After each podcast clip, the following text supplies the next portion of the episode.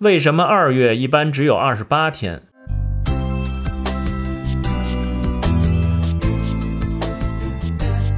公元前四十六年，古罗马皇帝凯撒组织制定阳历时，最初规定每年共有十二个月，单月是三十一天，双月是三十天，二月是双月，也应该是三十天。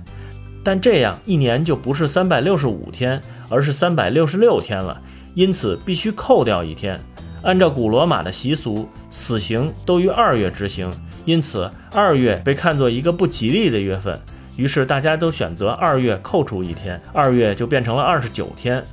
奥古斯都做了罗马皇帝后，发现凯撒是七月出生的，